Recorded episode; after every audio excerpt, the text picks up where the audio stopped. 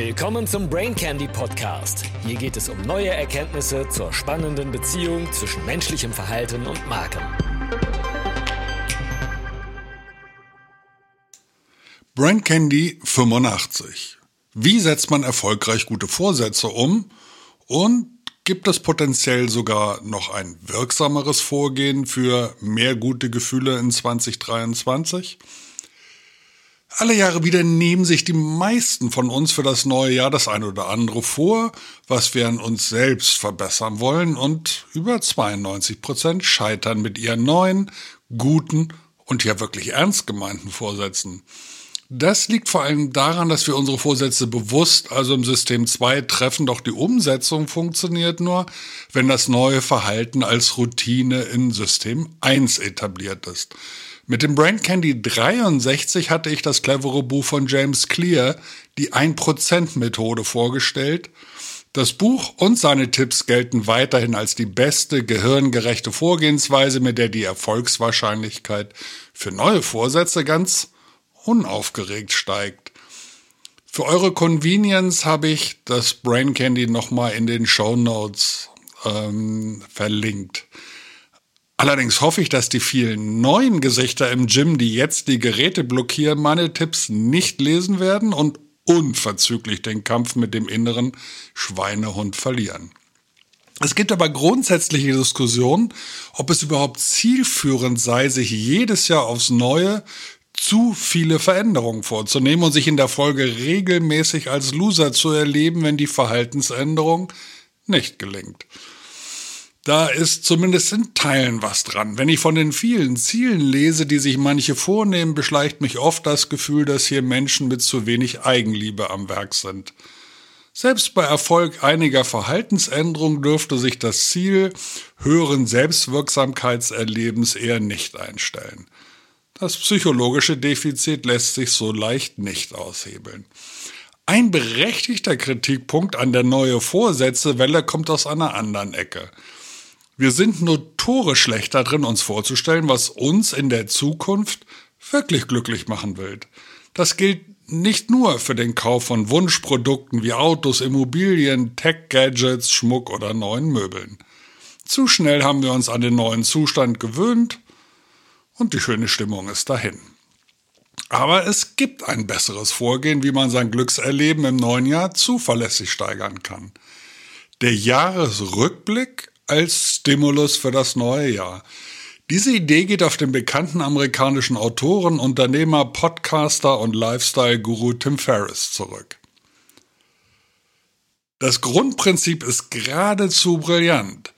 Wenn wir das letzte Jahr bewusst Revue passieren lassen, werden wir uns daran erinnern, welche Situationen und Kontexte bei uns starke positive Emotionen und welche starke negative Emotionen ausgelöst haben. Das hat den großen Vorteil, dass wir unsere Energie nicht mit potenziell unrealistischen Zukunftserwartungen verschwenden, sondern erkennen, was wirklich gewirkt hat. Tim sagt, unsere Tage hier sind zu kostbar, um sie nicht mit den Menschen und den Aktivitäten zu füllen, die uns am meisten nähren.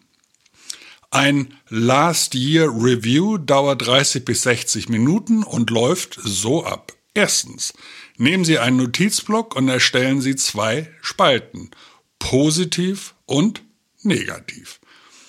Zweitens, gehen Sie Ihren Kalender des letzten Jahres durch und schauen Sie sich jede Woche an. Drittens, notieren Sie auf dem Blog für jede Woche alle Personen, Aktivitäten oder Verpflichtungen, die in diesem Monat positive oder negative Gefühle ausgelöst haben, tragen Sie sie in die entsprechenden Spalten ein. Viertens, wenn Sie das vergangene Jahr durchgegangen sind, sehen Sie sich Ihre Notizblockliste an und fragen sich, welche 20 Prozent jeder Spalte haben die zuverlässigsten oder stärksten Spitzenwerte erzeugt? Nehmen Sie auf der Grundlage der Antworten Ihre positiven Spitzenreiter und planen Sie mehr davon im neuen Jahr ein. Tragen Sie sie jetzt in den Kalender ein. Buchen Sie Dinge mit Freunden und zahlen Sie im Voraus für Aktivitäten, Veranstaltungen, Verpflichtungen, von denen Sie wissen, dass sie funktionieren. Es ist nicht existent, bis es im Kalender steht. Das ist der erste Schritt. Schritt zwei besteht darin, dass Sie Ihre negativen Spitzenreiter nehmen, eine Not-to-Do-List erstellen und sie in den ersten Wochen des Jahres 2023 jeden Morgen einen Ort aufhängen, an dem Sie sie sehen können. Das sind die Menschen und Dinge, von denen Sie wissen, dass sie sie unglücklich machen. Also tragen Sie sie nicht aus Pflichtgefühl, Schuldgefühl, FOMO, also Fear of Missing Out oder anderem Unsinn in Ihren Kalender ein. Das war's. Und denken Sie daran, es reicht nicht aus, das Negative zu entfernen, das schafft nur eine Leere. Tragen Sie die positiven Dinge so schnell wie möglich in den Kalender ein, damit sie nicht von dem Mist und dem Lärm verdrängt werden, der sonst Ihre Tage füllt. Soweit Tim Ferriss. Ich habe selten eine so unglaublich kurze Anleitung für etwas so Wirksames von ihm gesehen wie dieser. Sonst füllt er ganze Bücher mit seinen Lifestyle-Hacks.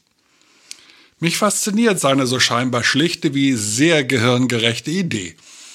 Der Therapeut und Berater Chris Cordry hat vor fünf Jahren mit Tims Last Year Review begonnen und berichtet über seine wichtigsten Erfahrungen, von denen ich hier ein paar als Motivation wiedergebe – es ist berührend, wie nah der Berater uns an seine Person heranlässt. Also erstens zum Thema Lernen. Online-Kurse können erstaunlich oder unzureichend sein, aber mehr als einen auf einmal zu belegen, ist ein Rezept zum Scheitern. Persönliche Kurse, Schulungen und Konferenzen ziehen mich immer wieder in ihren Bann und werden zu positiven, intellektuell und sozial anregenden Erfahrungen. Zweitens, Arbeit und Karriere. Hier hat er eine ganze Menge an Punkten. Ich führe hier nochmal äh, zwei auf. Der Teil nicht zu erledigende Aufgaben, also die Not-to-Do-List des Jahresrückblicks, ist wirklich wichtig. Verschlafen Sie ihn nicht. Ich habe einige der Dinge, die auf meiner Nicht-zu-tun-Liste für 2020 standen, in den ersten beiden Monaten des Jahres erledigt, mit vorhersehbaren Folgen. Zu viel freie Zeit zu haben ist genauso schlimm wie viel zu tun zu haben und gestresst zu sein. All diese Dinge oder all diese Zeit wird oft mit minderwertigen Aktivitäten wie Surfen im Internet, Serien schauen und Grübeln gefüllt. Drittens, Beziehungen. Die Beziehungen zu engen Freunden und zur Familie gehören zu den wichtigsten Dingen in meinem Leben. Eine Handvoll Menschen ist für 80 Prozent oder mehr all meiner positiven Gefühle und Erfahrung verantwortlich. Ich muss mehr Ausflüge, Aktivitäten und sogar Zoom-Anrufe mit diesen Menschen einplanen. Die Zeit, die ich mit meiner Tochter verbringe, gehört zu den wichtigsten Dingen in meinem Leben. Selbst scheinbar alltägliche Dinge wie die Teilnahme an ihren Elternsprechtagen haben eine überraschende Wirkung gezeigt. Und jetzt noch zur Liebe. Ihr Liebespartner kann den größten positiven oder negativen Einfluss auf Ihr emotionales Wohlbefinden haben, also wählen Sie ihn mit Bedacht. Finden Sie eine Beziehung, in der Sie selbst, so wie Sie sind, die andere Person glücklich machen und die andere Person, die auf natürliche Weise die andere Person ist, macht Sie glücklich. Viertens, psychische Gesundheit.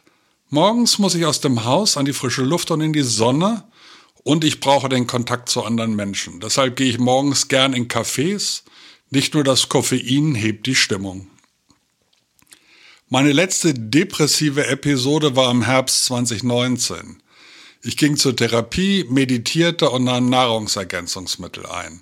Aber von all den Dingen, die mir geholfen haben, scheint das Gewichtheben den größten Unterschied gemacht zu haben, wobei das Kreuzheben von allen Übungen den größten Einfluss auf meine Stimmung und mein Energieniveau hatte. Meditation hatte einen großen Einfluss auf mein Wohlbefinden, aber es waren nicht die langen Retreats, die den größten Unterschied machten, es waren kürzere, häufigere Meditationen und die Praxis im täglichen Leben. Ich kann Cordrys Erfahrung gut nachfühlen. In den Shownotes habe ich seinen Beitrag mit all seinen 22 Learnings verlinkt. Also große Leseempfehlung von meiner Seite. Für mich selbst werde ich dieses Jahr beide Verfahren einsetzen. Für das Last Year Review muss ich mir zukünftig einen privaten Zusatzkalender einrichten. Die privaten Dinge haben ja nichts im Kalender zu suchen, auf den alle Mitarbeiter zugreifen können. Deshalb fehlen mir für 2022 sicherlich einige Quellen positiver Emotionen, an die ich mich so nicht erinnere.